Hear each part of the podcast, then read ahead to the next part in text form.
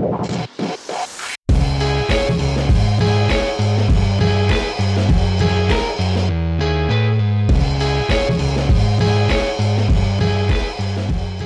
damit herzlich willkommen zu einer neuen Ausgabe des Hörfehler Podcasts, in diesem Fall wieder in Zusammenarbeit mit dem Zeitspielen Magazin.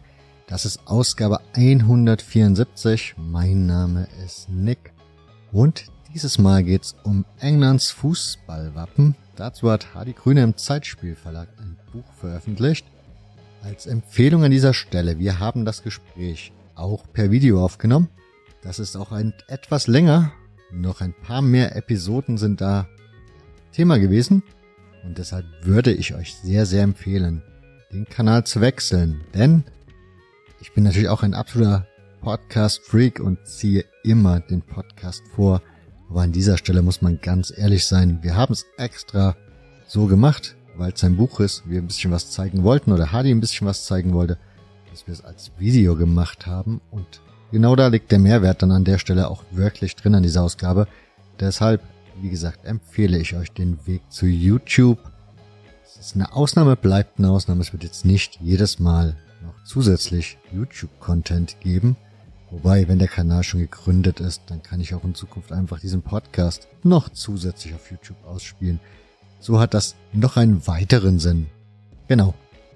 Deshalb gibt's wie immer, weil es keine reguläre Folge ist, sondern eben eine Zusammenarbeit mit dem Zeitspielmagazin, auch keinen UnterstützerInnen-Dank. Den gibt's das nächste Mal wieder.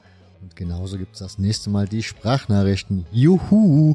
Ich habe Sprachnachrichten bekommen und ihr habt keine Ahnung, wie sehr, sehr, sehr ich mich darüber gefreut habe. Wie ein kleines Kind an Weihnachten, wenn's endlich, endlich die Geschenke auspacken darf.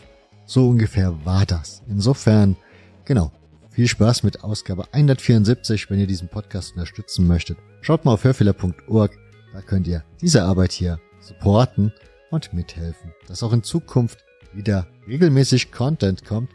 Wir hören uns dann demnächst schon wieder, das wird jetzt gar nicht mehr so lange dauern. Und dann geht's um Red Star Paris die nächsten Folgen sind schon eingetütet. Also lasst euch überraschen. Viel Spaß.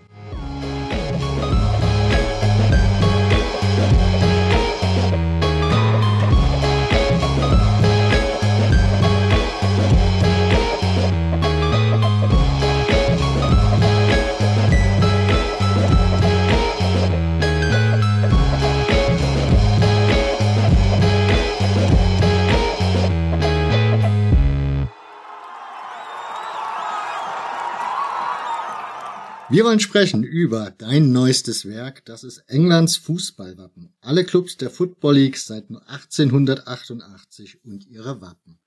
Einmal in die Kamera. So sieht das gute Stück aus. Hadi, wie kommt's, dass du dir ein Wappenbuch angetan hast? Ich hatte so den Verdacht, wie ich heute drüber so nachgedacht habe, wie geben wir in die Sendung? Also mein Gedanke, wie du hast ja deine Tassensammlung. Kommt der Spleen daher mit den Wappen?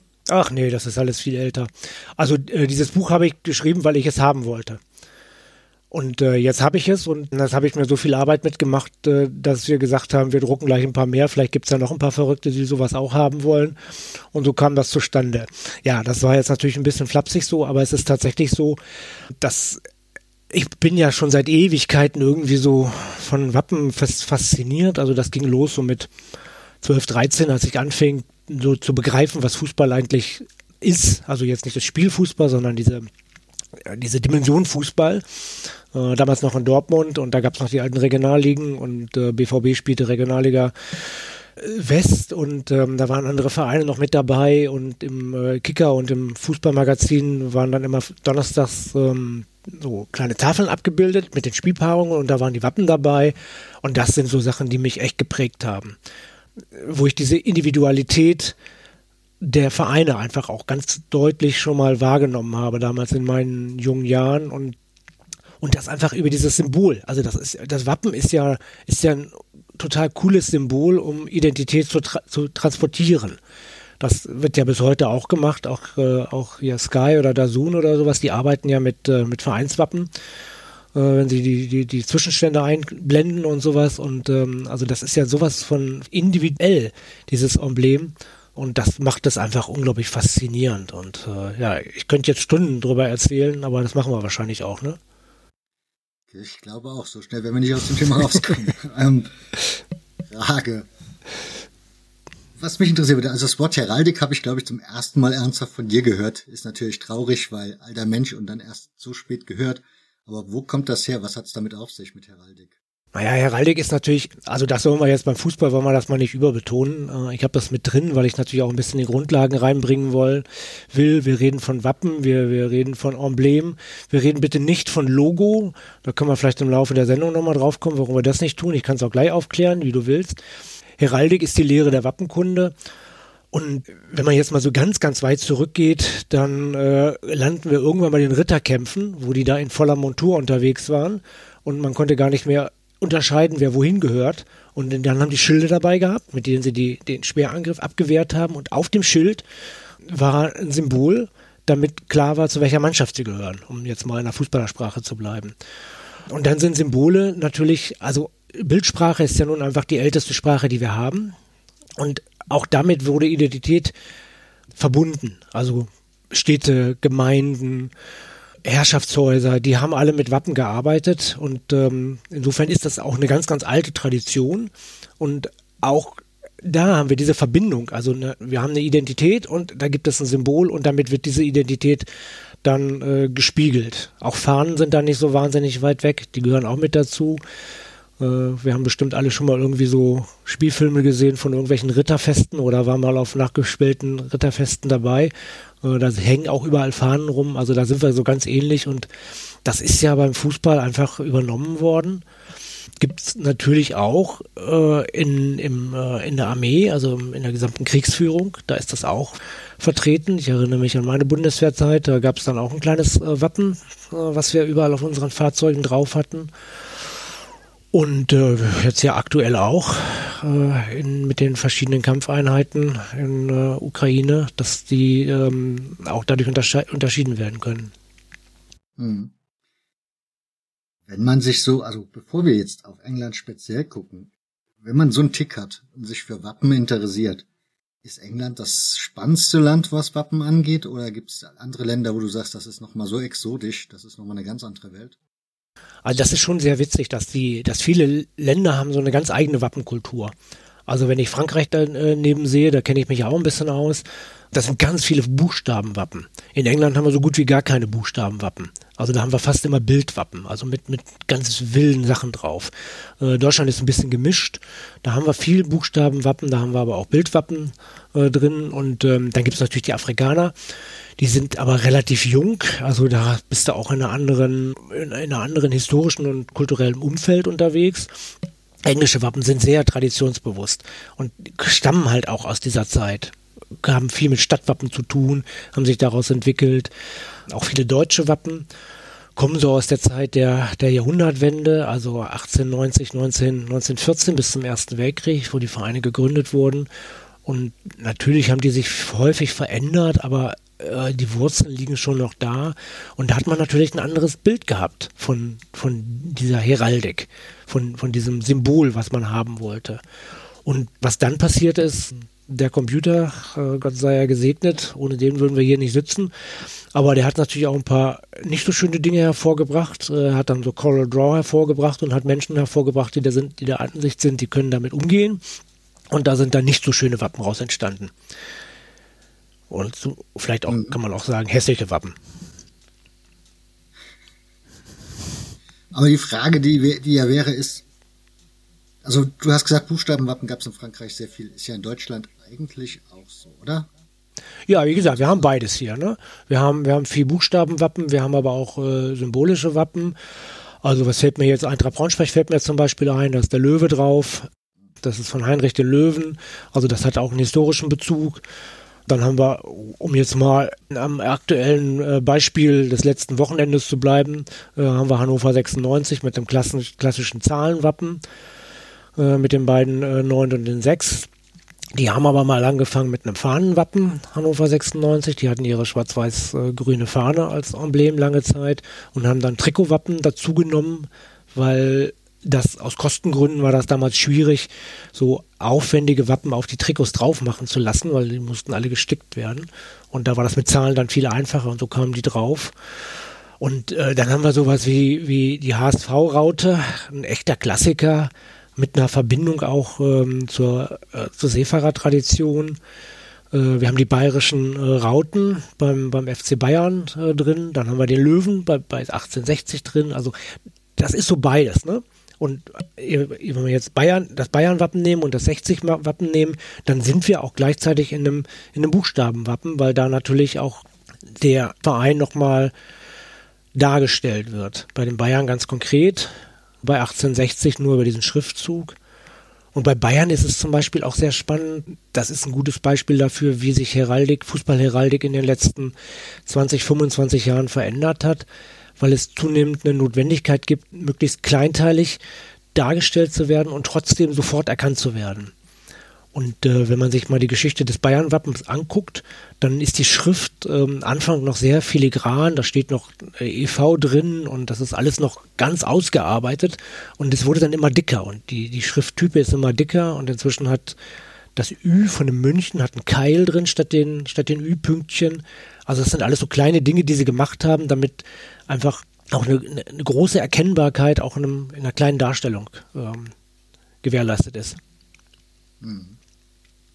Woher, woher kommt der Febel von uns Deutschen, dass wir so gerne mit Zahlen und Buchstaben haben im Logo? Also im Wappen, Entschuldigung, da hätten wir schon das erste Mal Logo im Wappen. Genau, kriegst du gleich, die, gleich die gelbe Karte. äh, ich glaube, wir müssen dann gleich mal darüber sprechen, warum man Logo nicht sagen sollte. Ähm, ja, ich glaube auch. Ja, mach, machen wir gleich, machen wir gleich danach. Woher kommt äh, der Fable? Also, pff, es hat wahrscheinlich ein bisschen was mit der, mit der deutschen Kultur tatsächlich zu tun, also Klarheit zu schaffen und eine klare Aussage zu schaffen aber da würde ich mich jetzt auch nicht festlegen.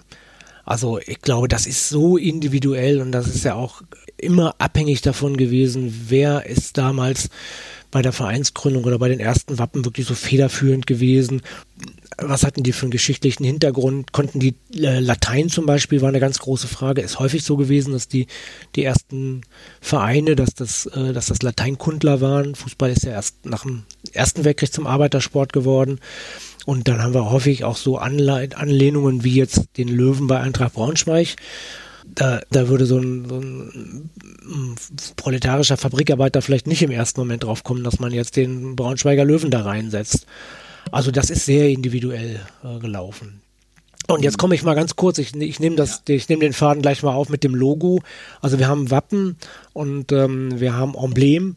Das nimmt sich jetzt nicht so viel. Das ist im, im Englischen äh, ist es das Badge und the Crest, wo wir so ähnliche Worte benutzen für, für sowas. Und das Logo, also das Wappen und das Emblem hat, hat eine geschichtlichen, einen geschichtlichen Hintergrund, hat eine Identifikationsfläche. Das steht eigentlich so hinter diesen Worten, genau wie bei Badge und bei Crest im, im Englischen.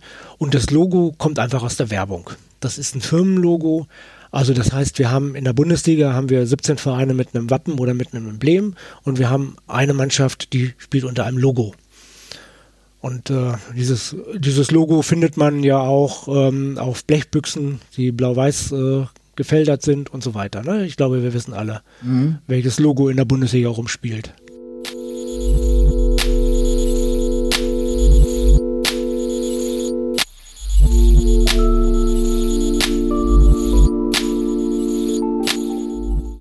Wer, würde mich interessieren, wir hatten es hier schon mal mit den Vereinsnamen. Darüber habt ihr ja auch schon mal eine Ausgabe gemacht. Gibt es solche Unterscheidungen, wie es bei den Vereinsnamen gibt, also so Beinamen etc. pp, dann der Stadtname, gibt es sowas auch bei Wappen, dass man da so Unterscheidungen macht in bestimmten Bereichen dieses Wappens? Naja, du machst halt Buchstabenwappen, äh, symbolische Wappen, Bildwappen, erzählende Wappen. Also das kann man unterscheiden. Aber ehrlich gesagt muss man das nicht. Ich habe das im Buch, habe ich ein, bisschen was zu der äh, speziellen Situation in England gemacht, in der Einleitung. Da gibt es zum Beispiel die Rose, die geht zurück auf die, auf die Rosenkriege äh, in England. Es gibt die weiße Rose, es gibt die rote Rose und es gibt die rot-weiße Rose. Also da bist du wirklich tief in der Geschichte drin. Da hast du dann so einen Verein wie, äh, wie, wie äh, Blackburn, die, äh, die diese Rose immer noch drin haben und, und damit auch auch wirklich tief in die Geschichte reingehen. Das haben wir so ein bisschen, ähm, wir haben in England haben wir natürlich sehr, sehr viele Löwen. äh, den englischen Löwen, den schottischen Löwen, alle sind sehr unterschiedlich. Also auch da kommt diese, diese Verbindung äh, dazu. Dann haben wir sowas wie Drachen, äh, wir haben Wivern, das sind eher so, so mystische Figuren, die sehen ein bisschen aus wie Drachen, können aber kein Feuer spucken. Und äh, die gehen dann häufig auf, auf walisische Wurzeln zurück. Aber jetzt so eine, so eine scharfe Unterteilung würde ich da nicht machen wollen. Und das haben wir bei den, bei den Vereinsnamen grundsätzlich ja auch nicht gemacht. Da, bei den Vereinsnamen war es ein bisschen notwendiger, um erstmal diese Unterschiede auch zu erklären. Was, ähm, was, was für eine Art von Vereinsnamen kann man eigentlich haben? Das hat man bei den Wappen natürlich im Grunde genommen auch, aber wenn wir dann jetzt konkret irgendwann auf England reingehen, dann haben wir einfach bei allen Vereinen eine bestimmte Quelle, wo diese, wo diese Wappen herkommen und die entwickeln sich dann. Das ist ja auch etwas, was ich im Buch mache. Ich erzähle ja nicht nur die Geschichte des Wappens, sondern ich erzähle ja die, die, die Geschichte der Wappen des Vereins. Also im Idealfall angefangen beim ersten Wappen, was der Verein genutzt hat, bis zum, bis zur heutigen Zeit und dann diese Chronologie, wie es dahin gekommen ist. Und da hast du natürlich dann auch manchmal kräftige Brüche. Und äh, das versuche ich zu erklären, wo das alles herkommt. Mhm. Leighton, Leighton Orient ist zum Beispiel ein Verein, den können wir uns nachher mal angucken. Das ist, da ist ganz wunderbar, äh, dass diese Brüche auch zu sehen. Mhm. Du hast in dem Buch drin stehen, wie du an die Recherche rangegangen bist, so ein bisschen zumindest. Also du hast ein Buch gefunden, irgendwann mal in England, antiquarisch, was du dir gekauft hast und was du scheinbar hütest wie ein Schatz. Ist das das einzige und erste Buch, was du dazu kennst? Oder gibt's, was das angeht, in diesem Bereich schon Menschen, die sich da vorher kundgetan haben? Mit? Also das ist, ist gar kein Buch, es ist eine Landkarte. Das ist eine, eine, eine Karte, eine, eine, eine Karte von Großbritannien und da sind die Spielorte der Profivereine drauf äh, abgebildet. Die ist von 1973 und da sind die Trikots dann abgebildet auf der Karte und neben der Karte ist so ein Feld und da sind die ganzen Wappen abgebildet. Und das habe ich irgendwann antiquarisch äh, bekommen und äh, das hing ganz lange in meinem Bürozimmer an der Tür. Das musste ich wirklich verschlingen, dieses Ding. Ähm, Bücher gibt, gab es nicht dazu in England und im Grunde genommen gibt es das auch immer noch nicht. Es gibt ähm, inzwischen zwei Bücher von Historikern, die sich ein bisschen mit der Geschichte der äh, englischen Fußballheraldik beschäftigt haben. The Beautiful Badge. Und da wird aber nur exemplarisch so aufgezeigt, so wie, wie, wie, wie, wie war das? Also was haben die Römer zum Beispiel, äh, also beim, im, im Wappen von Wimbledon zum Beispiel ist ein römischer Adler drin. Und das soll der Legende zufolge darauf, darauf zurückgehen, dass Caesar irgendwann mit seinen römischen Truppen in der Nähe von Wimbledon war und da ein Nachtlager aufgeschlagen haben, äh, hat und dann wurde dieser römische Adler äh, quasi das Symbol von, von Wimbledon und so kam der Verein dazu. Ob das stimmt, naja.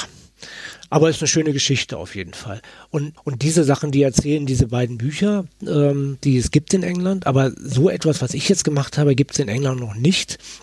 Was ja im Grunde genommen komplett verrückt ist, dass ein Deutscher kommt und muss das machen. Und, ähm, ich bin jetzt auch gerade im Kontakt mit englischen Verlagen und ähm, habe so den kleinen Traum, dass ich da irgendwann auch mal eine englische Ausgabe von habe, wenn ich nach Bristol komme und dann das wäre schon ein cooler Moment, dann mal in, in Bristol in den Buchladen zu kommen und dann mein eigenes Buch auf Englisch dort zu finden. Also das wäre dann echt nochmal so ein kleiner Traum. Mhm. Recherche. Also, du hast eben schon angedeutet, da geht's weit zurück, also tief, also einige Jahrhunderte zurück. Also das Thema Rose zum Beispiel ist ja dann doch einige Jahrhunderte und nicht nur ein bisschen zurück in der Geschichte. Wie geht man da dran an diese Recherche? Du hast eben schon die Löwen erwähnt, englische Löwen, schottische Löwen und ich erinnere mich, es war ein englisches Wappen, wo der schottische Löwe drin war. Und da war das erste Mal, wo ich so dachte, hä? Woher weiß der, welcher Löwe, welcher Löwe ist? Und warum fragt man sich überhaupt, wie heißt dieser Löwe? Was ist das für ein Löwe? Du meinst also, wie, Villa? Wie geht man zu, zu, ich glaube, es war Aston Villa, genau. Wie geht man in diese, wie geht man in diese Recherche rein? Also, wie fängt, wie fängt man da an? Wo macht man das Hieb- und Stich fest für sich, dass man sagen kann, das kann man so verwenden? Du hast ja da auch gesagt, es ist durchaus schwammig, gerade die ersten Jahrzehnte. Ja, wir sind jetzt in dem Bereich, wo man wirklich wenig äh, belegen kann. Also viele Vereine haben sich noch nicht mit ihrem Wappen beschäftigt. Es gibt ein paar, die haben gut geforscht. Also Arsenal äh, muss ich wirklich absolut lobend erwähnen. Die haben eine, eine tolle Seite äh, dazu auf ihrer äh, Website. Äh, bei Luton gibt es einen, äh, einen, völlig verrückten Fan, der, der wirklich tief, tief gebuddelt hat, bis er alles rausgefunden hat. Äh, Bradford City gibt's auch jemanden, der sich sehr intensiv damit beschäftigt hat, der das dann gleich mit der Sozial- und Kulturgeschichte der Stadt verbunden hat, weil es da natürlich auch immer Hintergründe gibt. Da ist dann so ein Wildschwein drauf und der erzählt dann, warum dieses Wildschwein da drauf ist und so. Ne? Das sind aber die Ausnahmen. Also ich habe es da bei meinen Bristol Rovers gesehen, da habe ich dann mal so ein bisschen rumgefragt, so wer weiß denn was dazu? Und da kam so Halbwissen. So irgendwie so Halbwissen. Aber ich glaube, ich muss weiter vorher anfangen. Also ich habe das Buch ja nicht geplant. Ähm, ich bin 92 das erste Mal in England gewesen und ähm, ich war eigentlich schon in England verliebt, als ich noch gar nicht da war, weil einfach diese, also ich komme aus der Musik und ich komme aus dem Fußball. Und da ist natürlich England äh, in den 80er Jahren das Nonplusultra. Und ähm, das habe ich beides. Also ich bin nach London gefahren, war dann zwei Wochen in London und bin dann in, äh, in, in Clubs rumgelaufen, also in Hammersmith und sowas, also wirklich diese Kultclubs damals, ne? Und bin zum Fußball gegangen. Das war alles, was ich gemacht habe. Habe in so einer Studentenbude gewohnt mit irgendwie Leuten aus 25 Nationen. Und ähm, das war eine großartige Zeit. Äh, ich habe einen Pfund bezahlt für die Nacht. Das äh, komplett unvorstellbar. Also irgendwie, glaube ich, 14 Betten hatten wir äh, in dem Raum. Also das mache ich heute auch nicht normal. Da werde ich nicht mehr so gut schlafen. Damals ging das ganz gut. Und naja, und, und äh, diese beiden Verbindungen, die habe ich halt gehabt. Und, und, und, und dann bin ich auf die, auf, bin ich in die Stadien reingegangen, war bei Leighton, war bei Fulham, bei West Ham, Arsenal, Chelsea, überall. Man kam damals ja noch rein ins Stadion. Da war, da war ein Tor auf und meistens war dann Platzwart und mit dem konnte man sich unterhalten. Der hat da ein mhm. bisschen was erzählt. Und mir sind sofort diese Wappen aufgefallen. Die kannte ich vorher natürlich auch noch nicht. Also so in den 80er Jahren kriegst du jetzt in Deutschland auch nicht so wahnsinnig viel mit von irgendwelchen Vereinswappen. Also das Wappen der Bristol Rovers in den 80er Jahren hat man in Deutschland nicht gekannt weil es das einfach nicht zu sehen gab. Da muss das in England sein. Und das war der, der Kontakt dann dahin, dass ich das äh, mitbekommen habe. Und ich war fasziniert von den Stadien. Das waren ja oft so, so Bausätze. Also vier Tribünen und äh, alle vier irgendwie unterschiedliche Jahrzehnte gebaut. Und entsprechend sah es auch aus. Und hatten aber unglaublich viel Charakter. Dann diese Platzwarte, die waren entweder richtig scheiße, die haben, die haben, haben einen dann gleich vertrieben, oder die konnten nicht mehr aufhören zu reden. Und äh, da bist du, dann bist du zwei Stunden da gewesen und hast dir alles erzählen lassen. Und äh, das war halt auch beides. Und da gab's immer so kleine äh, Souvenirshops um die Ecke. Äh, ich erinnere noch äh, Chelsea. Äh, so eine ganz kleine Butze war das, komplett vollgepackt mit Schals und allem möglichen Kram. Alles von Chelsea natürlich. Und es gab immer Anstecknadeln. Und Anstecknadeln habe ich zu der Zeit schon gesammelt. Das kam ähm, über meine, äh, über Göttingen 05, mein Verein.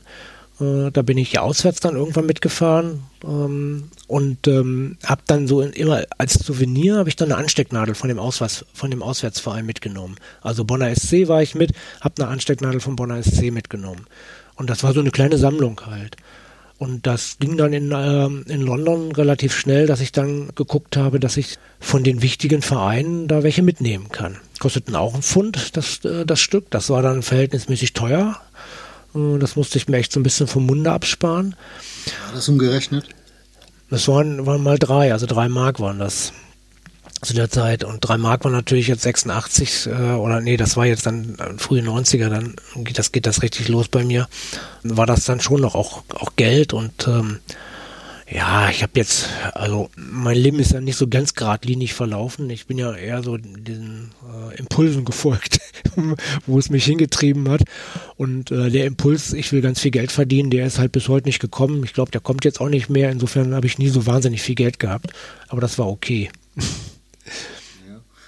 Jetzt kommt hier gleich mein kleiner Kater, vielleicht kommt er auch noch äh, mit ins Bild rein.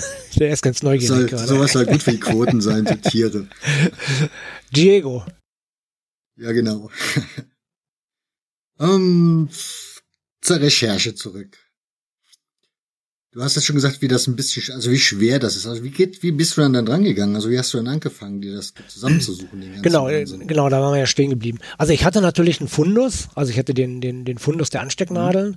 und ähm, ich habe über das Anstecknadeln sammeln sehr viel auch Papierembleme gesammelt. Ich habe eigentlich alles eingesackt, was ich immer kriegen konnte und war viel bei anderen Sammlern, habe die dann fotokopiert, also bin, in, bin mit den deren Sammlungen in, in den Copyshop gegangen, habe da anfangs noch Schwarz-Weiß-Aufnahmen gemacht, später ging es dann auch Farbe oder habe sie abfotografiert. Also ich habe einen relativ großen Fundus schon mal gehabt an verschiedenen Wappen. Das habe ich erstmal auseinander dividiert. Dann ist natürlich das Internet großartig, weil man da auch sehr viel kriegt. Also wenn du Leicester City äh, Crest eingibst und lässt dir die Bildansicht zeigen, dann hast du schon mal eine kleine Auswahl, was da alles so rumfliegt. Und, ähm, und so habe ich dann irgendwann so einen Stamm gehabt von allen Vereinen und dann musste ich das abgleichen mit der Vereinsgeschichte, dass das irgendwie passt. Also die, die, die Umbenennungen, die sind in England nicht annähernd so häufig wie in Deutschland, aber sie gibt's halt auch. Und erstmal so, dass ich so eine Grundstruktur hatte. Und dann ging es halt an die Feinarbeit. Dann äh, habe ich versucht, das zu datieren. Das war sehr schwer und das ist auch bei vielen Vereinen eigentlich gar nicht möglich. Und da ist sehr hilfreich, auch wieder im Internet. Zum einen gibt es Trikotsammlungen und zum anderen gibt es Stadionprogrammsammlungen, die drin sind. Oder bei eBay werden dann Stadionprogramme verkauft. Und, ähm, und, und die sind dann halt abfotografiert und da ist dann ganz oft ein Emblem drauf gewesen und so konnte ich das dann immer besser eingrenzen. Ah, das ist das Programm ist von 1957.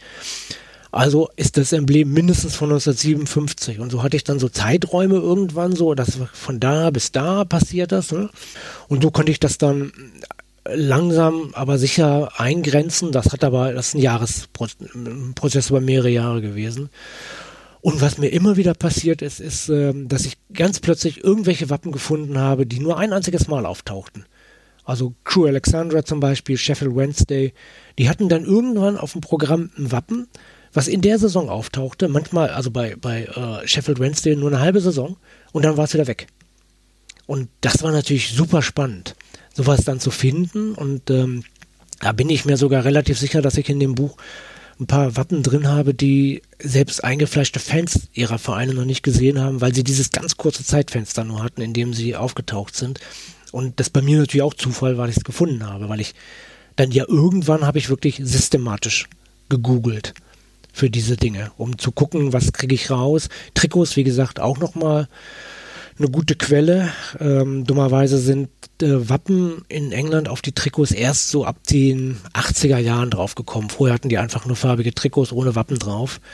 Ähm, also das war dann eher so für die späteren, für die spätere Zeit ganz hilfreich. Aber es war eine super spannende Recherche, hat mich manchmal zum absoluten Wahnsinn getrieben, weil ich, äh, also Tottenham erinnere ich noch mit diesen komischen Haaren so, so, so Feinheiten, dann ist der Schwanz irgendwie anders und dann ist der Kopf anders und, und, und dann blickst du irgendwann gar nicht mehr durch, hey, was ist denn das, wo, wo kommt denn der jetzt wieder her? Und dann siehst du irgendwann das Trikot, ah, da ist er jetzt drauf, okay, dann habe ich das schon mal festgemacht und, und so habe ich dann nach und nach konnte ich diese, diese Sachen rekonstruieren. Also Tottenham, ähm, West Bromwich Albion, das waren echte Knacker.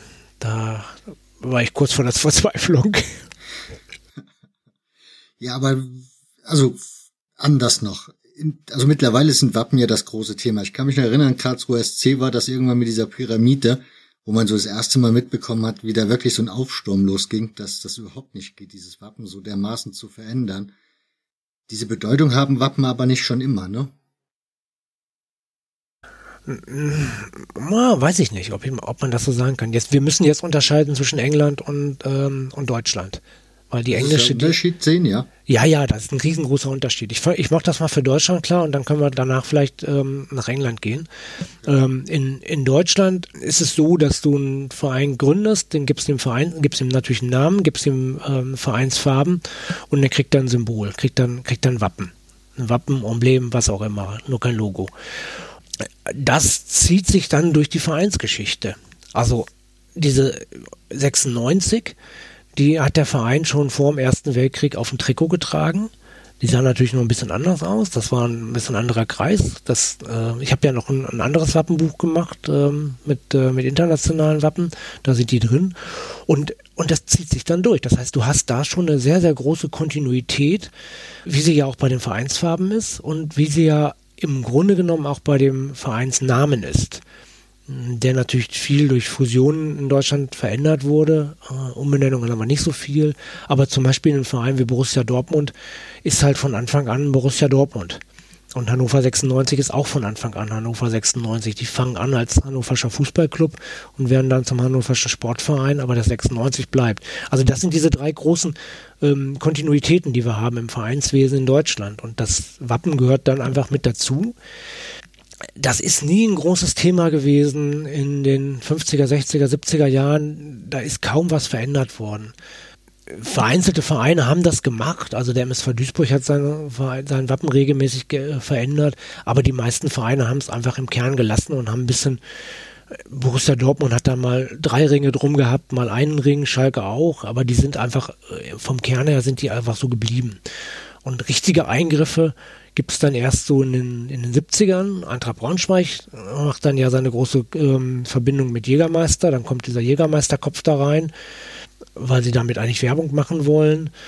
Und dann geht es schon los, dass es so ein bisschen sich, sich verändert und, und und das ist äh, damals, also in Braunschweig hat sich wahrscheinlich niemand wirklich darüber aufgeregt, dass da jetzt ein Jägermeisterkopf drauf ist.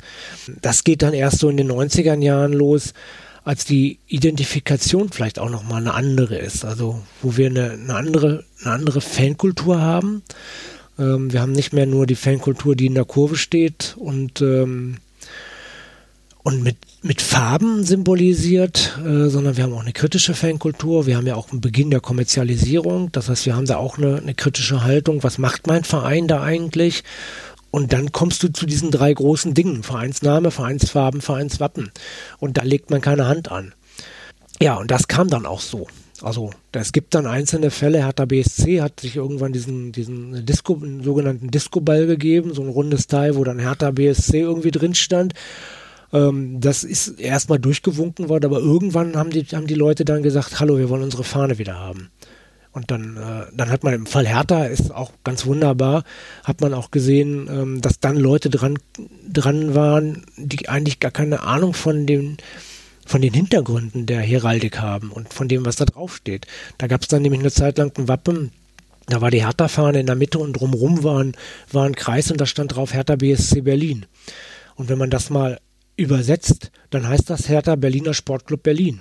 Weil das Berlin ist im BSC drin, im Hertha BSC. Das heißt, sie haben Berlin doppelt draufgesetzt auf ihr eigenes Wappen. Ziemlich bescheuert. Und das haben die Fans dann irgendwann ähm, ja auch durchgekriegt. Da haben wir viele Beispiele. Da haben wir Stuttgart zum Beispiel auch, die, die sehr lange für, für ihr Wappen wieder gekämpft haben, dass das, äh, dass das zurückkam.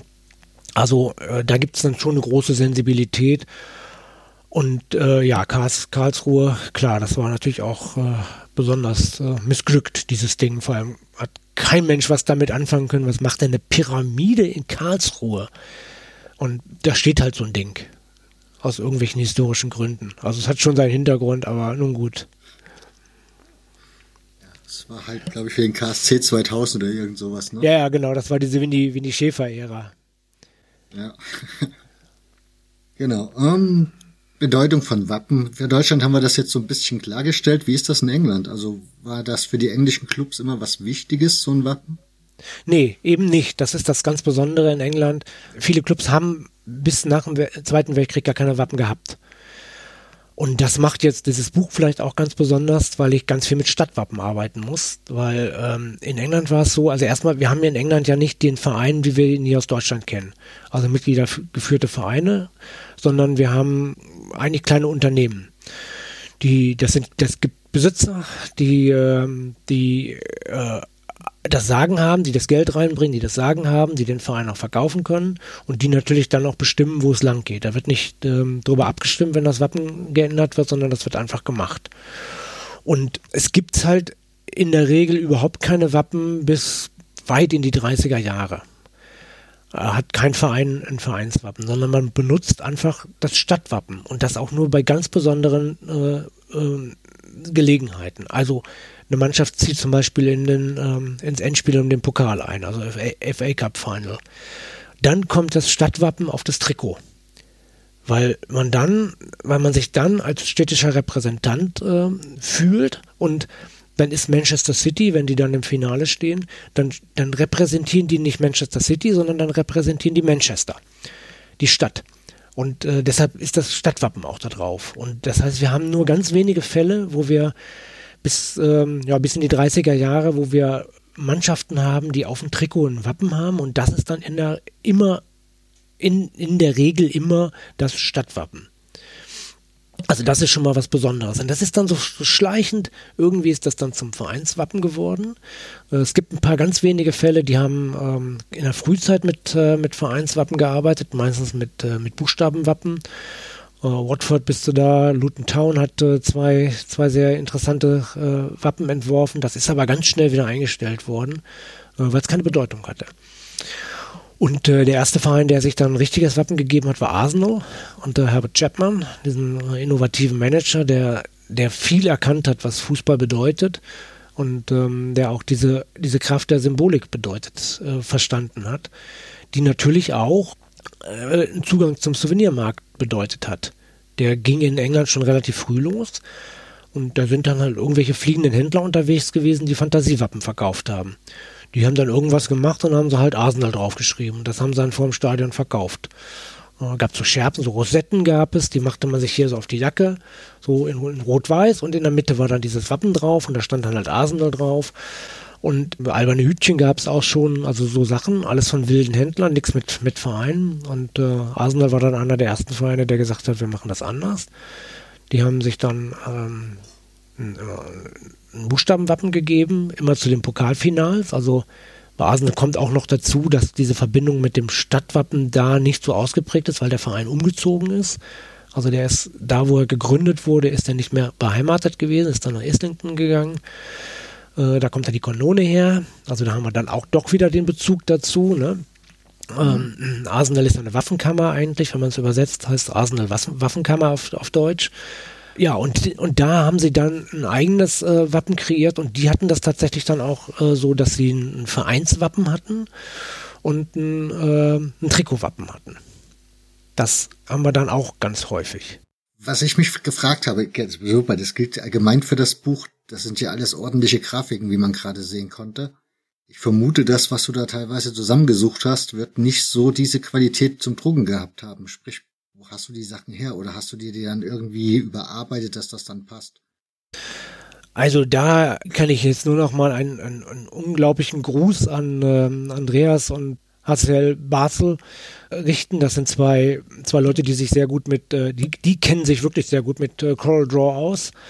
Und äh, den habe ich all die Wappen geschickt, die in einer schlechten Qualität vorlagen und die haben die mir als Vektorgrafik rekonstruiert. Und das ist wirklich schon eine klasse Arbeit gewesen. Hast du die, hast du die Fakten drauf, was das Buch angeht? Also da steht hier drauf, alle Clubs der Football League. Weißt du, wie viele Vereine da sind? 139. 139. Wie viele Wappen sind hier in diesem Buch?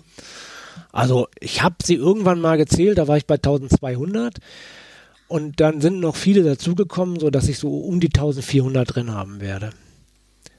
Das, ja, Wahnsinn, finde ich auch. Und ähm, gibt's gibt's da welche, auf die man dann besonders stolz ist?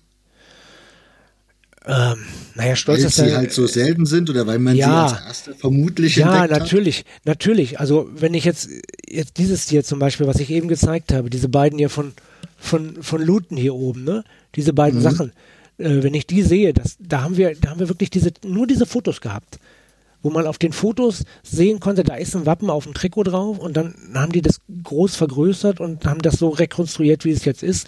Und das heißt, wir haben zum ersten Mal, haben wir diese Wappen, die, die nur auf diesen Fotos existieren, äh, wirklich so rekonstruiert, dass man sie erkennen kann. Und äh, da bin ich mir sicher, wenn das jemand den Luten in die Finger kriegt, dann fallen dem da auch die Augen raus. Weil das haben die auch nicht. Und Luten ist halt gut, gut äh, organisiert. Ich bin jetzt in Kontakt mit einigen Leuten und will das auch äh, ein bisschen austauschen. Bradford zum Beispiel, der, der macht jetzt sogar einen Artikel für unsere, äh, für Zeitspiel über die Situation in Bradford. Ein sehr spannender Verein eigentlich.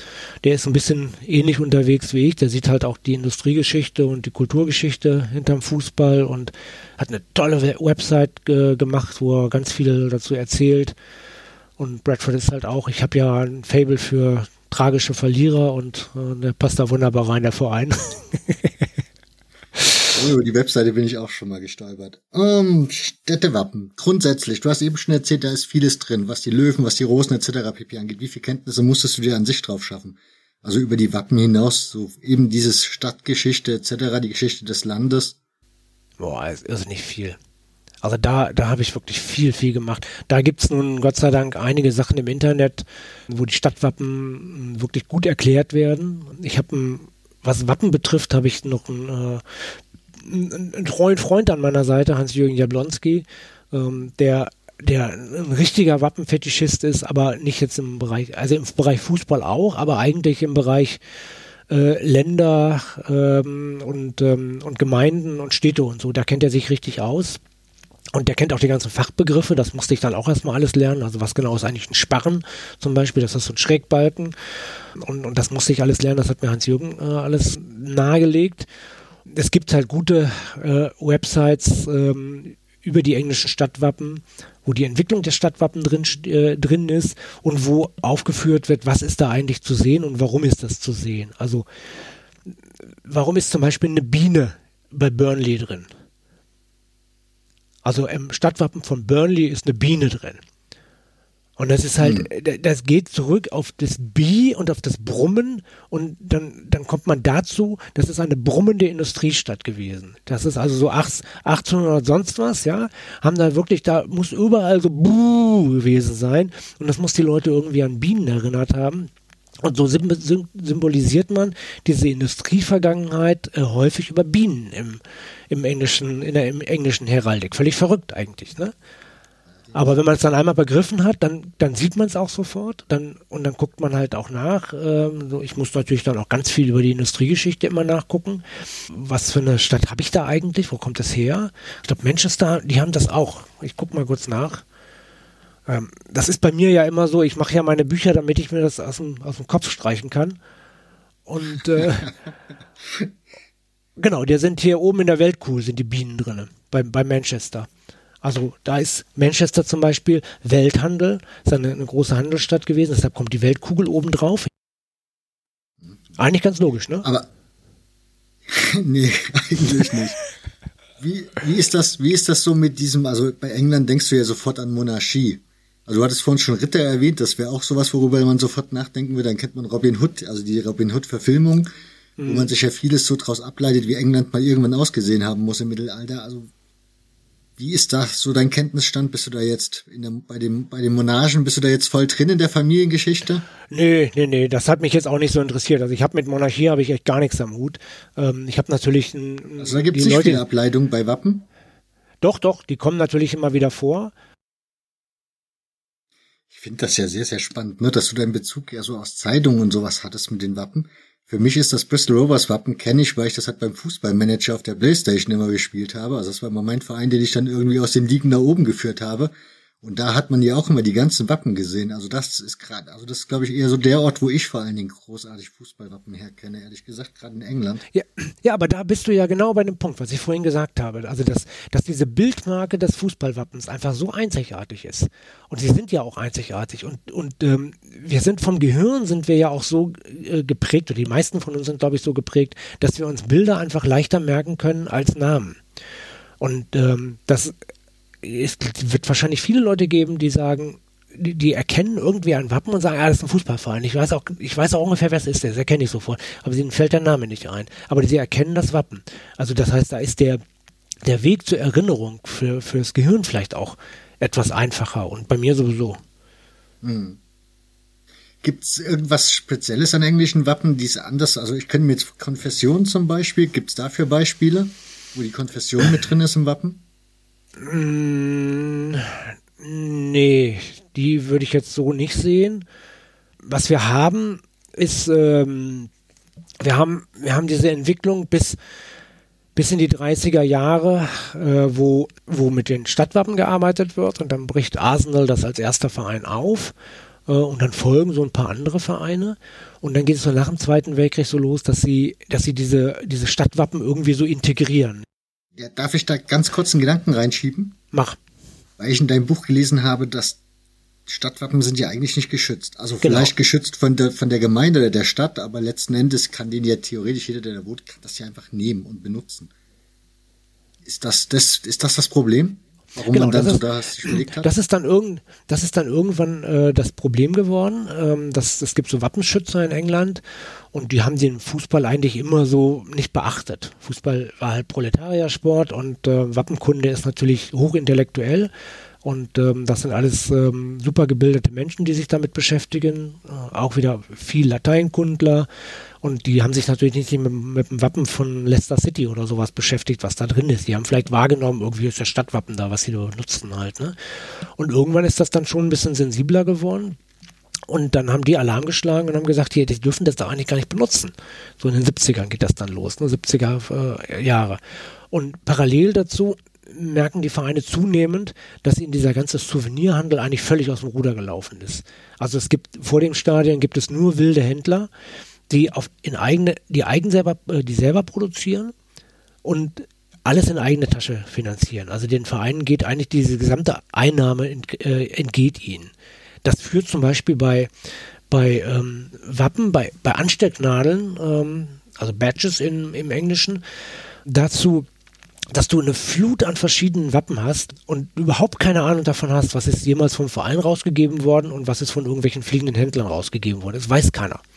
Das wissen auch wirklich beinharte Sammler können das kaum unterscheiden. Also ich äh, habe da mit jemandem Kontakt gehabt mit Aston Villa, der hat ganz, ganz viele Aston Villa Nadeln gehabt und der sagte irgendwie, ich habe die alle gesammelt, aber ich kann dir nicht sagen, welche vom Verein rausgegeben wurden und welche von irgendwelchen fliegenden Händlern rausgegeben wurden.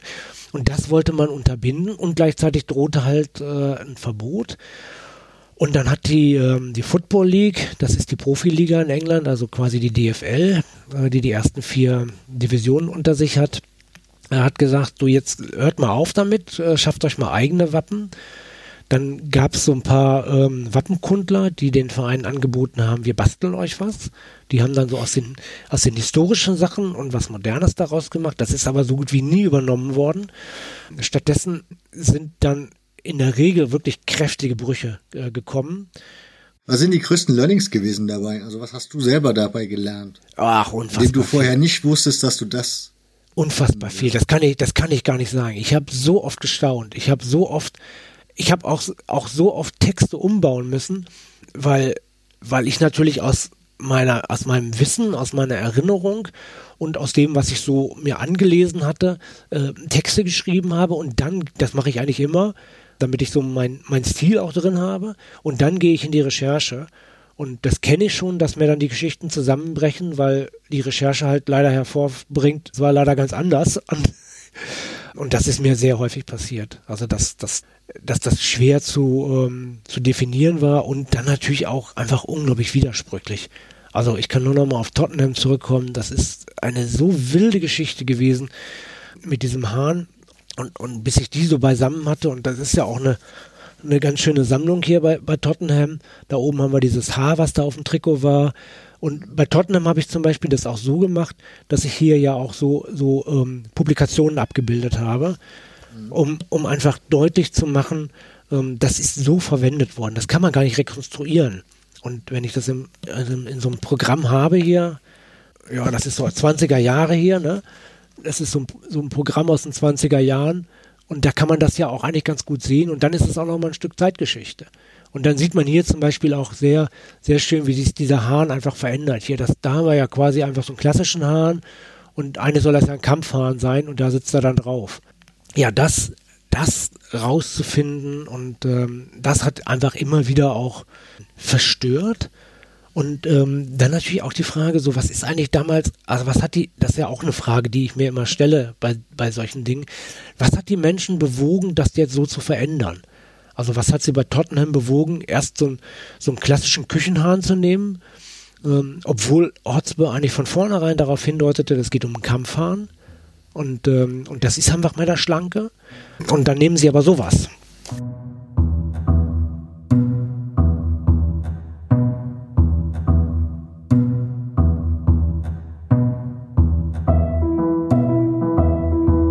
Bradford hat auch einen Kampfhahn, ja. Also man sieht ihn hier, das ist sehr stolz. Da, das ist das Original äh, aus, aus den 1910er Jahren. Und jetzt haben sie dieses Ding hier drauf. Und da sagt dieser Bekannte, den ich da jetzt in Bradford, äh, mit dem ich da ausgetauscht habe, das ist auch ein Küchenhahn, den wollen wir da nicht drauf haben. Die kämpfen jetzt darauf, die kämpfen gerade darum, dass dieser blöde Hahn da verschwindet. Dass sie da einen richtigen Kampfhahn draufkriegen. Wenn man das Bild durch, also wenn man das Buch durchguckt, dann sieht man ganz, ganz viele ganz feine, detaillierte Wappen, die ja schon in frühen Jahren herausgekommen sind. Also, keine Ahnung, irgendwann im letzten Jahr, Mitte letzten Jahrhunderts. Wer Wie wurden die hergestellt? Hast du das herausgefunden? Also wenn du das so gesehen hast, sind das richtige Zeichnungen gewesen? Das, oder genau. muss man sich das vorstellen? Das sind Zeichnungen gewesen. Die sind, ja, also wirklich richtige Zeichnungen und dann sind es ja oft auch Mosaike gewesen. Also die dann irgendwo in den, in der, das sind ja, da reden wir ja jetzt wieder von den Stadtwappen, das sind ja keine Vereinswappen, die kommen dann später erst. Mhm. Ähm, und dann, dann sind das, ähm, also so aus, aus, aus Keramikelementen dann zusammengesetzt. Und dann hast du dieses große Bild, was dann irgendwo, wenn du in die Stadthalle reingehst, in die Town Hall, dann ist das äh, unten auf dem Boden äh, zu sehen. Tiere sind allgemein sehr beliebt. T oder? Tiere sind unglaublich beliebt. Also wirklich ganz, ganz un unglaublich. Hier, Sunderland äh, ist auch The Black Cats. Und da gibt es die Geschichte, dass, dass es da so ein Waffenbataillon gab in der Nähe. Und ähm, da soll immer irgendwann nachts eine Katze gebrüllt haben. Und das war nicht so wahnsinnig weit weg vom Stadion. Und so sind sie zu dem Namen Black Cats gekommen. Haben das nie offiziell im Wappen gehabt. Auch auch das, das muss man auch, genau, das ist eigentlich auch nochmal ganz wichtig. Das hier ist ein total populäres Wappen unter Sunderland-Fans, ähnlich wie das hier. Damit sind sie 1973 im Pokalfinale gewesen. Sind aber beides keine Wappen, die jemals vom Verein rausgegeben wurden, sondern die sind von irgendwelchen Leuten gemacht worden.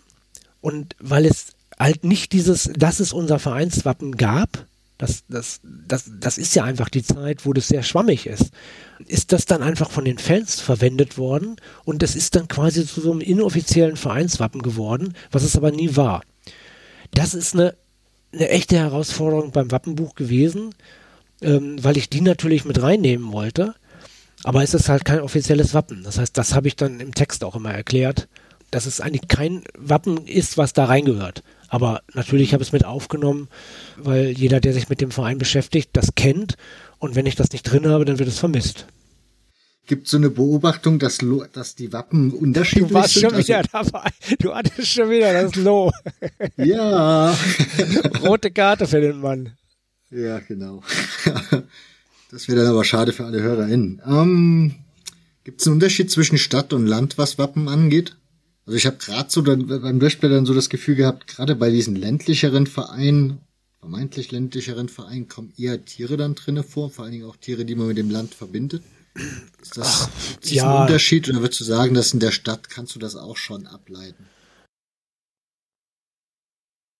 Also wenn ich jetzt zum Beispiel Herford, ich habe Herford, sagt man Herford? Ist, das, ist, das ist nur meine Stadt, ne? Und das ist ein Verein, den kennen wir alle und da ist ein Tier drin mhm. Liverpool, der Liverbird. Ja. Also äh, das würde ich so nicht sehen, dass, dass wir da einen Unterschied haben. Tiere spielen halt einfach eine, eine große Bedeutung in der Heraldik, weil sie einfach symbolisieren. Also Löwen symbolisieren Kraft und Stolz. Und äh, Wolverhampton zum Beispiel geht auf einen, auf, einen, auf einen Namen zurück, auf einen Familiennamen. Und dann wurde das abgekürzt zu Wolves und dann kam man zu den, zum, zu Wolverhampton, äh, zu, zum Wolf. Ähm, also das würde ich so nicht sehen. Ich, es gibt da jetzt nicht so einen, einen Schlüssel, der, der angelegt werden kann. So das und das ist da und dann kommt das und das Wappen dabei raus. Ähm, was wir eigentlich immer haben in der, in der Geschichte der Heraldik, der, der, ähm, in der Geschichte der Stadtwappen und damit auch der ersten Vereinswappen ist dieser Bezug zur Geschichte der Stadt. Also, dass du immer irgendwelche Sachen hast, hier Queen's Park zum Beispiel, das sind alles Symbole, die was zu bedeuten haben. Die Jakobsmuschel hat was zu bedeuten, diese Kreuze haben was zu bedeuten. Das ist ein Sparren hier, dieses äh, Querding und da drin sind Hufeisen. Das hat alles was zu bedeuten. Das beschreibe ich dann alles, äh, alles im Buch und das wird halt einfach aufgegriffen. Grimsby, Grimsby ist ja gerade auch mal wieder in aller Munde, die waren ja im Pokal äh, jetzt so weit gekommen und ähm, völlig verrückte Stadt, erzähle ich gleich nochmal was zu. Da fangen wir mit den Wildschweinen, ähm, weil, weil das altes Jagdgebier von den äh, Jagdrevier von den Alt, von den Reichen ist und dann kommen wir hier zur Schifffahrt, äh, weil Grimsby ähm, eine dieser, dieser Hochburgen der Hochseefischerei gewesen ist, damit auch seine, seine Hochzeit hatte, heute im Arsch ist. weil, weil die Industrie einfach äh, brach liegt und äh, mir, mir, fällt gerade nicht der, der Spruch ein, äh, den sie, den sie immer singen. Vielleicht habe ich ihn drin. Kann ja nebenbei erzählen, die, mhm. Ro die Rovers haben in, in der Aufstieg, im Aufstiegsspiel 2015 war das. Ähm, in Wembley haben wir gegen Grimsby gespielt und es war einer der glücklichsten und unverdientesten Siege meiner gesamten Karriere als Fußballfan, egal ob 05 Gangom oder Rovers, äh, im Elfmeterschießen und mir haben die Grimsby-Fans wirklich schrecklich leid getan. Weil die, die Mannschaft hat unfassbar unglücklich verloren und die musste dann halt in der fünften Liga bleiben. Und ähm, ich war dann ich bin, ich bin, ich hatte da keine Unterkunft gebucht. Ich bin rübergeflogen und bin quasi am selben Tag wieder zurückgeflogen. Das heißt, ich musste die halbe Nacht dann bei Victoria Station da am, am Bahnhof über, äh, verbringen. Und da war dann noch ein Grimsby-Fan, der das auch machen musste. Und mit dem habe ich dann noch eingesoffen. Und äh, wir haben uns dann, ähm, ich, ich, ich musste mir nichts schön saufen, er, er schon. Und äh, ich habe, ich mag, ich mag diesen Verein sehr, sehr gerne. Das ist, eine, das ist eine, eine völlig durchgeknallte Fankultur da. Und ähm, das ist ja auch England. Also das kommt ja bei mir auch dazu. Ich bin ja sehr häufig in England gewesen und äh, jetzt im Mai fahre ich wieder rüber und bin auch beim Spiel von, von den Rovers. Ich habe natürlich auch viel persönliche Verbindungen mit, äh, mit diesem Land und mit der Stadt, mit, mit vielen Städten. Ähm, ich bin 2018 mit, dem Fahrrad durchgefahren, einmal quer durch, habe da nochmal vieles gesehen und erinnere zum Beispiel an Carlisle, ganz oben an der schottischen Grenze. Da war ich ähm, in dem Jahr, als da oben alles überflutet war und dann bin ich kurz danach mit den Rovers da gewesen beim, beim Spiel. Da waren noch die Sandsäcke überall vor den, vor den Häusern. Ähm, da war ich dann auf meiner Radtour wieder und habe mich da mit vielen Leuten unterhalten und das ist äh, Brexit-Hochburg gewesen. Die haben alle die Hoffnung gehabt, äh, wenn Brexit kommt, dann blüht Carlisle wieder auf. Tja, Brexit ist da, Carlisle liegt nur mehr denn je down. Ähm, also das ist ja auch England und das ist auch mein England. Ich, ähm, ich habe mhm. das Glück, das Pech, je nachdem wie man es sieht, äh, gehabt, dass ich so mitten in diese Thatcher-Zeit zum ersten Mal nach England kam.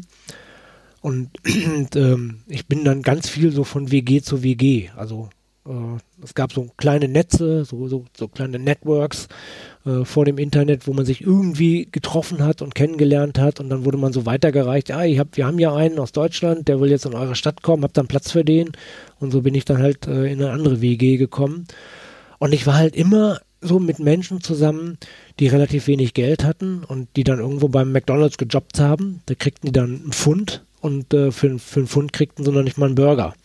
Und dann habe ich so relativ gut auch sehen können, wie dieses Ungleichgewicht da schon, also das ging ja unter Thatcher wirklich ganz krass auseinander und heute ist, ist das, ist es ganz krass in England. Du hast halt eine, eine Oberschicht, die sehr gut verdient, sehr, sehr gut verdient. Du hast eine nicht so wahnsinnig große Mittelschicht oder eine obere Mittelschicht, so würde ich es mal sagen. Ähm, also Friedrich Merz gehört dann sicherlich noch nicht zu, der gehört dann zur normalen Mittelschicht ähm, und die leidet schon. Und dann hast du diese, diese Unterschicht ähm, und ähm, das ist ja auch England. Also das ist vielleicht auch, ich glaube, so ein Buch ja, kann ich nur zu England machen und natürlich zu Deutschland, an dem arbeite ich gerade. Das kommt, das dauert aber noch. Das ist, äh, das ist eine Heidenarbeit. Äh, aber da arbeite ich schon dran an dem, an dem Buch zu England. Aber das kann von mir, konnte das nur zu England kommen, weil, weil es kein Land gibt, wo so viele Dinge in diesem Fußball und in diesem Wappen zusammenkommen, dass ich es so spannend finde, daraus ein Buch zu machen. Also französische Fußballwappen sind manchmal ganz nett anzusehen, aber da gibt es nichts zu erzählen. Und in England habe ich unglaublich viel Geschichten zu erzählen. Und das macht es für mich ja dann auch so, so spannend. Ne? Und das ist ja im Endeffekt auch das, was ich will.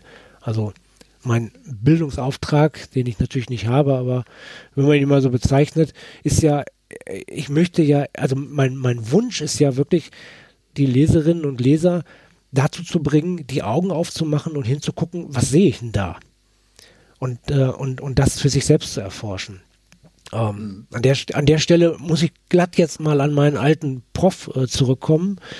Äh, ich habe Geografie studiert und äh, wir waren in der Bretagne, haben äh, eine, eine große Exkursion gemacht und haben uns die Sachen angeguckt. Und der hat uns regelmäßig vor irgendwelche Felswände oder sowas gestellt und hat gesagt, erzählen Sie mir, was Sie sehen. Und wenn irgendeiner gesagt hat, ja, das ist Mesolithikum oder sowas, dann hat er gesagt, ich will nicht wissen, was Sie wissen, ich will wissen, was Sie sehen. Und der hat mich sehr dazu gebracht, wirklich hinzugucken und einfach nur erstmal zu schauen, was genau sehe ich da eigentlich und dann anzufangen, damit was anzufangen. Und ähm, das ist etwas, was ich wichtig finde. Und ähm, ja, das versuche ich mit dem Buch auch ein bisschen zu fördern. Mhm. Wie viele Jahre Vereinswappen sprechen wir da bei dem Buch? Oh, 140 Jahre. Ungefähr. Kann man da so Strömungen rausmachen, dass man sagen kann, da war damals diese Phase in der Kunst irgendwie angesagt, deswegen sehen die Wappen ja. zu der Zeit so ein bisschen aus, dann war das, die nächste Phase. Das kann man in England nicht so gut machen, weil wir wieder bei dem Problem der Stadtwappen sind. Also weil wir mhm. einfach ganz wenige Vereine haben. Hier Aston Villa zum Beispiel, die haben, die haben ein bisschen, die haben relativ früh mit dem Löwen angefangen. Da gab es dann so Symbole, dass da in der Mitte, das ist eine Medaille zur Meisterschaft. Die haben so ein bisschen damit gearbeitet, haben aber eigentlich, ähm, da ist das Stadtwappen, äh, eigentlich haben sie damit gearbeitet, mit dem, mit dem Stadtwappen. Das heißt, wir haben diese Ströme, ähm, die haben wir in der englischen Heraldik äh, nicht so sehr. Ich finde an dem Buch ja spannend, ich, also man kann es nicht lesen in einem Stück, also ich kann es zumindest nicht lesen in einem Stück. Dafür ist es nicht gemacht. Nee, es ist, genau. es ist nicht, ist es ist nicht so dafür gemacht, dass es jemand liest. Also die, die Einleitungsseiten natürlich, ne, da habe ich ja, ich habe eine, eine, eine kurze Geschichte der Heraldik in England und dann habe ich so ein bisschen so, ja so die, diese verschiedenen Typen hier, ne, also so, so, so klassifiziert, hier die Rosen und hier mit den Löwen und so, ne, da habe ich so ein bisschen was dazu geschrieben, damit man so diese grundlegenden Sachen äh, versteht. Das kannst du weglesen. Äh, und dann kommst du zu den Vereinen und ich glaube, also ich, ich würde als Gebrauchanweisung äh, würde ich sagen, nimm dieses Buch, blätter rum und bleib da, wo du hängen bleibst und dann guck dir das an und dann lies. Und dann guckst du vielleicht auch mal bei dem ganzen Text rein. Oder der nächste Schritt ist dann, du, du hast jetzt schon vieles ähm, so, so gefunden und jetzt interessieren dich die Vereine. Jetzt willst du wissen, was ist denn das eigentlich da mit, mit, mit Derby? Warum ist da dieser Rambock drin? Und dann kannst du die ganze Geschichte lesen. Das ist, das wäre meine Gebrauchsanweisung. Hm. Also so ein klassisches Buch, was eigentlich auf dem Klo liegt. Jetzt. Aber ich hatte zum Beispiel gestern, ich glaube gestern war der Kicker mit Crimsby, also wo es mir in die Timeline geflogen ist, dieser Artikel über den Pokalausflug und dann war halt so die erste Assoziation, das Buch zu nehmen und nachzugucken nach dem Logo und dann halt ja. die Geschichte. Du sagst es schon wieder. Entschuldigung, du sagst es schon wieder. Siehst du, wie ich das schon drin habe. Gibt es eigentlich bei diesen Wappen auch so eine Art Fails? Also in der NFL diskutiert man ja, oder hat man diskutiert über die Washington Redskins, die sich ja jetzt in Commanders, glaube ich, umbenannt haben. Also gibt es auch mhm. sowas, dass irgendwie Wappen, weil es halt irgendwie rassistisch ist oder sonst wie kolonial irgendwie, keine Ahnung, be, be, also belegt ist, dass man da den, den Wandel gemacht hat beim Wappen? Ja, das ist, äh, würde ich am ehesten bei Leicester sehen. Also Leicester, Leicester City, das ist hier die, die, die Geschichte.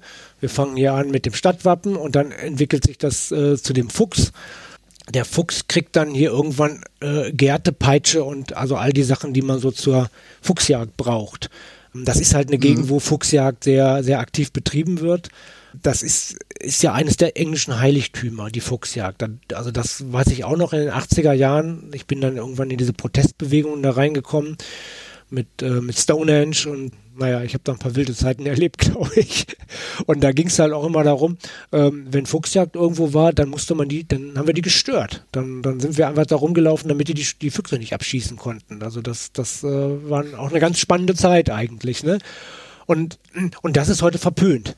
Ähm, also die Fuchsjagd ist auch in England ähm, heute einfach verpönt und das hat das mit dem Wappen dann das gemacht, dass wir hier haben wir Gerte und so noch drin, Peitsche, da ist sie auch noch drin und jetzt verschwindet sie.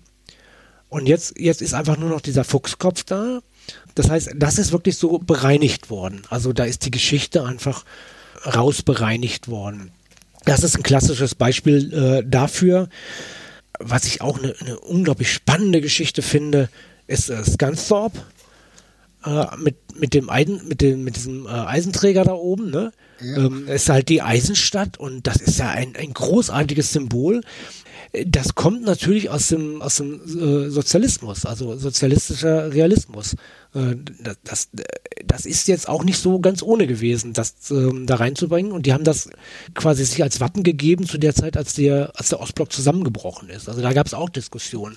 Oder dieses Wappen hier, ja, mit der, mit der Faust, die die Kette sprengt, das haben sie sich gegeben, als, als in England die Hooligans wirklich ganz oben waren. Also als die jetzt die Hooli und die Hooligans in den 80ern in England, die waren echt nicht ohne. Äh, Bill Buffett kann ich da nur äh, empfehlen, mhm. geil auf Gewalt. Schreckliche Geschichten mit Dartpfeilen in die, in die Kurve rein, wo dann irgendwie aus dem Augapfel der Dartpfeil rausguckt und so, ne? Der Dartpfeil rausguckt, ja, war richtig. Und dann gibt sich der Verein so ein Wappen, wo die Faust irgendwie die, die Kette sprengt, also auch sehr umstritten.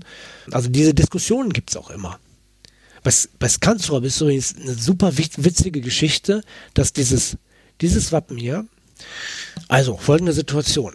Scanstorp hat ein Heimspiel gegen Bradford City. Bradford City, habe ich ja schon mal gesagt, habe ich jemanden kennengelernt. Ja, John, John Dewhurst. Der fährt da mit dem Fanbus hin, sieht im Stadion, in der Stadionzeitung von Scunthorpe einen Aufruf, wir wollen ein neues Vereinswappen haben, reicht bitte äh, Zeichnungen ein. Auf dem Rückweg leicht bedudelt, malt er was auf einem Bierdeckel drauf, schickt es zu dem Verein. Ein Jahr später guckt er in das Rostmans, das ist der, der Kicker Almanach von England, und sieht sein Wappen bei Scansthorpe. Die haben also sein Wappen, also ein Bradford-Fan, hat für Scansthorpe unbeabsichtigt äh, ein Wappen gemacht, was der Verein übernommen hat. Und hat dann dafür eine Eintrittskarte, glaube ich, gekriegt, um das zu machen. Und, und, und, das ist halt dieses, dieses Ding mit der Kette oben drin, mit, äh, was jetzt so in dieser Hooligan-Zeit äh, dann, dann irgendwie ja auch äh, sehr skurril war. Naja, und diese Geschichten, die, die haben wir halt, also das, das macht es wirklich besonders für mich, dass eigentlich jede englische Wappengeschichte hat wirklich einen, einen ganz eigenen Hintergrund. Ja, wenn ich das aufschlage. Gillingham. Gillingham ist das Niedersachsenross, das Sachsenross, weil das einfach da in der Geschichte spielt. Und wenn man sich das jetzt mal anguckt, was da im Schweif steht, da steht Gills drin. Das ist die Abkürzung von dem Verein. Also wie, wie, wie fein, wie filigran sie das gemacht haben, solche, solche Sachen damit reinzubringen. Auch, natürlich, da dürfen wir überhaupt nicht vergessen, Boston. The Pilgrims. Das ist die Mayflower, mit der sie mit der sie Amerika entdeckt haben. Und die haben wir nochmal. Das stimmt, da hast du, glaube ich, diese Auswanderergeschichte, ne? Hast genau. da drin stehen. Und die, die haben wir hier nochmal. Die haben wir bei Plymouth nochmal. Die Geschichte ist so, dass ähm, das sind ja, das ist ja religiös motiviert gewesen, also die haben sich unterdrückt gefühlt und die sind dann, wollten dann in die neue Welt auswandern, sind mit zwei Schiffen los, losgefahren. Das eine Schiff hat ein ähm, Problem gehabt, sie sind in Plymouth gelandet ähm, und dann wurde das eine Schiff, das sollte repariert werden, ist dann untergegangen und dann hatten nur noch die, die Mayflower. Und die Mayflower ist dann von Plymouth aus ähm, nach Boston, nach dem, in das heutige Boston, äh, Amerika gefahren. Boston, England, Boston, Amerika. Also da haben wir auch schon mal den, den äh, Bezug New England dann ja auch. Ne? Und deshalb hat äh, Boston, der Verein aus Boston und der Verein aus Plymouth beides mal die Mayflower äh, drin, weil wir diesen historischen äh, Bezug dazu haben. Das sind die Geschichten, die in Massen wirklich drin sind und ähm, die das für mich auch sehr spannend machen und, und, und dann den Umgang damit, wie man mit diesem Wappen, wie man diese Wappen so langsam verändert hat und ähm, ja, ich könnte jetzt. Ist da eigentlich Diskussion dann über diese Wappen? Wenn, wenn ich mir so angucke, also wenn ich, ich gucke immer gern den kleinen Lord und der lebt ja am Anfang in Amerika, kommt dann nach England und die Amis sprechen ja ganz schlecht über ihre Vorfahren sozusagen auf der Insel. Also gab es da irgendwann auch mal Diskussionen über das Wappen, dass man gesagt hat, komm hier, das ist jetzt nichts, worauf wir besonders stolz sein müssen, das im Wappen tragen müssen? Nö. Die Mayflower jetzt? Nö, nö, nö. Also ich glaube, da ist der Umgang mit, ähm, mit der englischen Tradition und natürlich auch dem, Welt, dem Weltreich, ähm, das ist einfach zu, zu groß.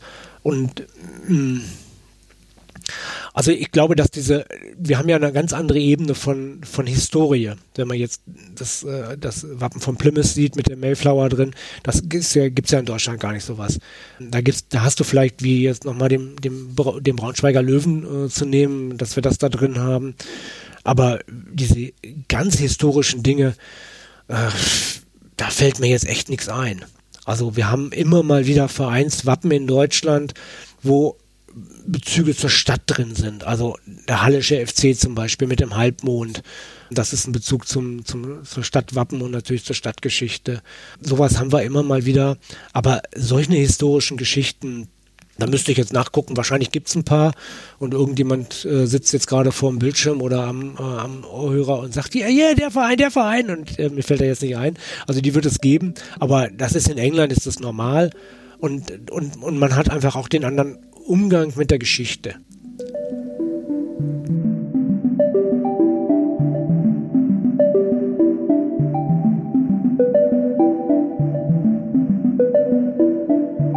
wie gesagt, in, in, in England haben wir immer eine eigene Geschichte. Wenn es ein neues Wappen gibt, gibt es eine Geschichte dazu.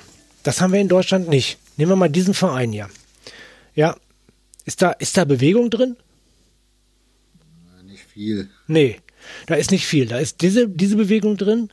Ein inoffizielles Wappen gewesen mit dem Sponsor. Dann haben wir hier mit dem, mit dem Stadtwappen und dem BVB. Das ist aber nur auf einer Anzeigejacke gewesen, 1966 beim Europapokal. Das Ding hat es auch nie offiziell gegeben. Das heißt, wir haben im Grunde genommen immer diese Reihenfolge. Und es, die unterscheiden sich halt hier so ein bisschen ja, von der Darstellung, aber nicht, nichts wirklich herausragendes. Und das ist der große Unterschied. Wo kann man das Buch kaufen, wenn man jetzt Interesse hat? Am besten direkt bei Zeitspiel, weil wir ja dieses Modell haben, dass wir äh, unsere Sachen selbst vertreiben, also www.zeitspiel-magazin.de und äh, da findet ihr dann äh, gleich auf der, auf der Startseite. Du kannst das viel besser wie ich. Ja, soll ich mal machen? Ja, ja, irgendwo ist es, da unten ist es drauf, genau. Genau, da unten ist es drauf. Genau das. Mit Adresse. Äh, genau, aber das ist ja einfach zu merken, Zeitspiel-magazin.de und ähm, das scrollt er dann runter, dann kommt er zu dem, zu dem Buch, dann gibt es einen Link, wo nochmal so ein bisschen gezeigt wird aus dem Buch. Da gibt es einen Blick ins Buch. Dann habe ich auch mal ein paar Texte reingestellt. Dann habt ihr von, von ich weiß gar nicht, wie ich reingestellt habe, Lester und Watford, glaube ich, habe ich reingestellt, wo ihr mal reinlesen könnt in die Texte und dann seht ihr auch die Wappen dazu. Und dann gibt es natürlich den Link direkt zum Shop und da könnt ihr bestellen. Und dann kriegt das ins Haus geliefert. Ähm, 27 Euro inklusive Porto und Verpackung. Frank ist blitzeschnell. Wenn ihr bestellt, dann ist es meistens schon zwei Tage später bei euch.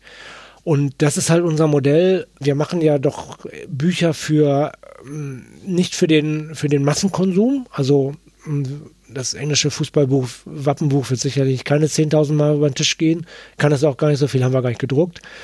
Ähm, und das das ist halt unser Modell, um solche Bücher äh, finanzieren zu können, dass wir sie im, Selbstver im Selbstbezug, also im Selbstvertrieb auch machen weil der Weg über den Buchhandel einfach sehr kostenintensiv ist und dann kann man solche Bücher nicht machen. Insofern ist das, wenn ihr das direkt bei uns bestellt, auch ein Support unserer Arbeit. Und unterm Strich kommt ja das Geld, äh, für euch bleibt das ja ein und dasselbe, nur dass, ähm, also es gibt ja diesen, diesen Internetriesen, der ganz viel mit Büchern und inzwischen auch mit ganz anderen Dingen zu tun hat. Ähm, der würde zum Beispiel 50 Prozent von unseren ähm, von unseren Einnahmen kassieren und die könnt ihr auch bei uns lassen. Zu Recht. Was ist noch im Zeitspielverlag erschienen die letzte Zeit? Also ich meine, mindestens ein weiteres Buch ist noch gekommen. Ja, wir haben uns mit, mit einer Geschichte aus Frankreich beschäftigt. Da haben wir einen Austauschstudenten, der ein Jahr lang in Paris gelebt hat und äh, dann natürlich auch mal sein Baguette gegessen hat und mal beim Eiffelturm vorbeigeguckt hat und auch ordentlich Rotwein getrunken hat, aber der hat sich vor allem in Red Star verliebt. Ähm, ein Fußballverein, der mal groß war und jetzt nicht mehr ganz so groß ist, äh, eine beinharte Fanszene hat, ein sehr charismatisches Stadion und der ist dann damit auswärts gefahren und erzählt uns ein bisschen, wie das gewesen ist. Es ist eine sehr lustige Geschichte, aber auch eine sehr, ja, durchaus nachdenkliche Geschichte, weil, weil er wirklich einen guten Blickwinkel hat in, in das Leben, in den Alltag. Und Red Star ist jetzt gerade auch ein bisschen im, im Fokus, weil die auch zu dieser äh, zu einer Investorengruppe gehören und äh, da ganz viele Sachen geplant sind. Ähm, keine so ganz tolle äh, Hintergründe. Aber Nick, wenn ich richtig informiert bin, dann hast du ja auch schon eine Geschichte dazu in petto, ne? Nee, noch leider nicht. Also, die wird aber im petto sein, wenn die Folge hier erscheint, vermutlich.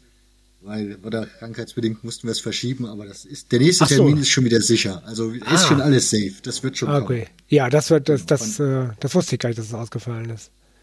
Von daher ist das kein Problem. Ähm, Franks Buch, ist das auch erschienen zum Fußball in Island? Nee, Frank ist ja, der hat ja eine ähnliche Macke wie ich, nur dass wir unterschiedlich unterwegs sind. Ähm, Frank hat ja, der war jetzt äh, dreimal auf den Färöer, Und ähm, der hat inzwischen, hat inzwischen wirklich gute Kontakte dorthin und steht mit den Leuten in, äh, in ständigem Austausch. Und er hat gesagt, ich muss da mal im Winter hin. Und äh, er ist äh, vorgestern wiedergekommen. Das heißt, er war jetzt noch mal da, hat den Winter erlebt und hat, glaube ich, echt witzige Sachen erlebt. Also äh, komplett eingeschneit. Wo ist mein Auto? Ich finde mein Auto nicht mehr wieder. So Sachen hat er erlebt. Und ähm, hat natürlich jetzt nochmal neue Geschichten mit, mitgebracht. Und da haben wir jetzt gesagt, das verschieben wir jetzt wirklich ein bisschen nach hinten, ähm, weil das wird einfach auch ein ganz besonderes Buch werden. Frank hat un unglaublich viele Fotos mitgebracht. Also mhm. da werden, da werden viele Fotos drin sein und, und dann einfach diese Geschichten, die er erlebt hat. Also das haben wir auf den Herbst verschoben. Und wir haben natürlich auch immer noch die, ähm, die regelmäßigen Zeitspielausgaben. Wir haben jetzt im, im, letzten halben Jahr sehr viel an den Strukturen äh, gemacht. Das war so ein bisschen so ein Problem, dass wir so vom, ich sag mal, Erfolg überrannt worden sind, ähm, weil wir eigentlich so ein bisschen nachjustieren mussten, immer noch an, an bestimmten Sachen und gar keine Zeit mehr dazu hatten, weil dann immer, ähm, immer andere Sachen wieder anfielen. Und das haben wir uns jetzt mal erlaubt, deshalb sind wir ja mit dem Heft auch ein bisschen in Verzögerung im Moment. Aber unsere Website steht jetzt, da ist ganz viel Inhalt drin. Wir machen jetzt ähm, regelmäßige Kolumnen, also wir machen einen Klartext, also einen Kommentar zum aktuellen Fußball regelmäßig. Jetzt haben wir ähm, Zeitspiel Weekly aufgelegt, wo irgendjemand von uns äh, am Montag so ein bisschen so einen Rückblick auf das, äh, auf die vergangene Woche, auf das vergangene Wochenende legt und ähm, und natürlich mit einem Zeitspielblick drauf guckt. Also wir schreiben halt nicht, dass äh, Bayern München den Leverkusen äh, zweimal wegen war verloren hat.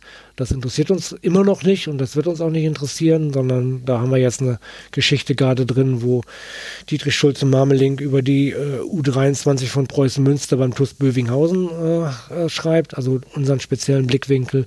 Ja, und so Sachen kommen jetzt. Ich mache eine, eine Wappenkolumne. Einmal die Woche kommt eine, kommt eine Wappengeschichte bei mir. Äh, das läuft jetzt alles auf der Website, so dass wir da auch regelmäßig was, ähm, was Neues drin haben, was auch im Heft nicht drin ist. Und wir sind jetzt auch wieder so ein bisschen stärker auch nochmal drin in dem, wie geht es dem Fußball eigentlich gerade und was muss jetzt eigentlich mal passieren? Also, ähm, wie es, glaube ich, vielen von uns ergangen ist, sind auch wir mit Katar nochmal so ein Stück weit weggerückt vom Fußball, äh, von dieser Art von Fußball und wollen damit, ähm, wollen damit nichts mehr zu tun haben. Und das hat auch sowas Lähmendes gehabt. Und das ist jetzt so aufgebrochen und ähm, wir beschäftigen uns jetzt auch wieder mit, ähm, mit DFB, mit FIFA und mit, mit, ähm, mit, mit, einfach mit Perspektiven. Also hm, kommt jetzt, äh, kommt demnächst kommt ein, ein, Kommentar von Gerd Thomas zum, äh, zur Nachhaltigkeitsdebatte beim DFB. Äh, wir haben im nächsten Heft, das Ende des Monats in Druck geht, haben wir ein sehr spannendes Interview mit Alina Schwärmer drin über Utopie im Fußball. Ich hatte ein Buch geschrieben dazu und da haben wir wie ich finde, ein wirklich tolles Interview mit ihr gemacht, wo wir so aus diesem dicken, dicken Wälzer, den sie da geschrieben hat, versucht haben, so diese Essenz rauszuholen und äh, zu gucken, so was, was kann denn jetzt mal umgesetzt werden, weil das ist ja auch eine Situation, die wir, glaube ich, haben im Fußball. Wir müssen raus aus dem Meckern und raus aus dem, aus dem Resignieren und müssen rein ins Machen. Und dann haben wir noch ein paar Themen, die auch angesagt sind. Äh, und Nachhaltigkeit ist nun einfach mal, da kommen wir nicht dran vorbei. Äh, ein Thema, was auch den Fußball angeht und wo wir uns ähm, als, als Fans auch stellen müssen. Da kommen wir zu den Reiseaktivitäten. großes, großes Thema, ein ganz, ganz schwieriges Thema, finde ich. Aber wir müssen es angehen und das versuchen wir halt auch. Also tief in der Vergangenheit, hart an der Gegenwart, der ganze Fußball. Das ist ja unser Slogan und äh, den wollen wir damit mal wieder zum Leben erwecken. Alles weitere könnt ihr auch auf der Website sehen. Für alle HörerInnen der Hinweis, es gibt mittlerweile, es wurde auch jetzt das erste Mal genutzt, freundlicher und schönerweise von einer HörerIn, darüber habe ich mich sehr gefreut, gibt es die Möglichkeit, ihr könnt ab sofort WhatsApp-Sprachnachrichten schicken. Falls ihr keine Lust habt, irgendwas zu schreiben, einen Kommentar und zum Beispiel gerne Feedback zu dieser Sendung geben möchtet, dann könnt ihr das jetzt per WhatsApp-Sprachnachricht. Ich veröffentliche die dann immer am Anfang der Folge so ein bisschen als Feedback-Blog. Genau, also fühlt euch ermuntert dazu. So, Hadi, und jetzt bedanke ich mich bei dir ganz, ganz herzlich dafür, dass du dir die Zeit genommen hast, dich da in deiner Wohnung schön zusammengekuschelt hast und mit mir über dieses Buch gesprochen hast. Also, es sei euch nochmal empfohlen, gibt's im Zeitspielverlag. Link findet ihr dann in den Show Notes unten drinne. Ganz, ganz herzlichen Dank, Hardy. Ja, herzlichen Dank zurück, äh, dass du mir die Gelegenheit gegeben hast, von meinem äh, wunderbaren, äh, nerdigen Wappen schwärmen zu dürfen und, ähm, und, und, und einfach, einfach diese Schönheit nochmal und diese, diesen, diese Hintergründe nochmal so hervorheben zu können. Also auch dir herzlichen Dank. Macht mir immer wieder Spaß mit dir. Äh, ja. Einfach ein, ein, schönes Format. Ich bin jetzt gespannt. Wir haben es ja jetzt zum ersten Mal auch aufgezeichnet. Ähm, mhm. Das ist ja nochmal eine ganz andere Geschichte, äh, wie sich das dann so anfühlen wird. Aber prima. Gehe ich mit dir mit.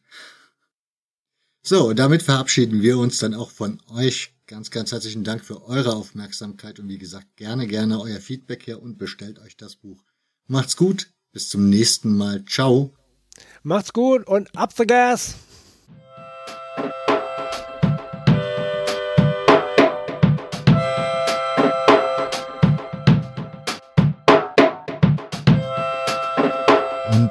Das hier, die Ausgabe 174.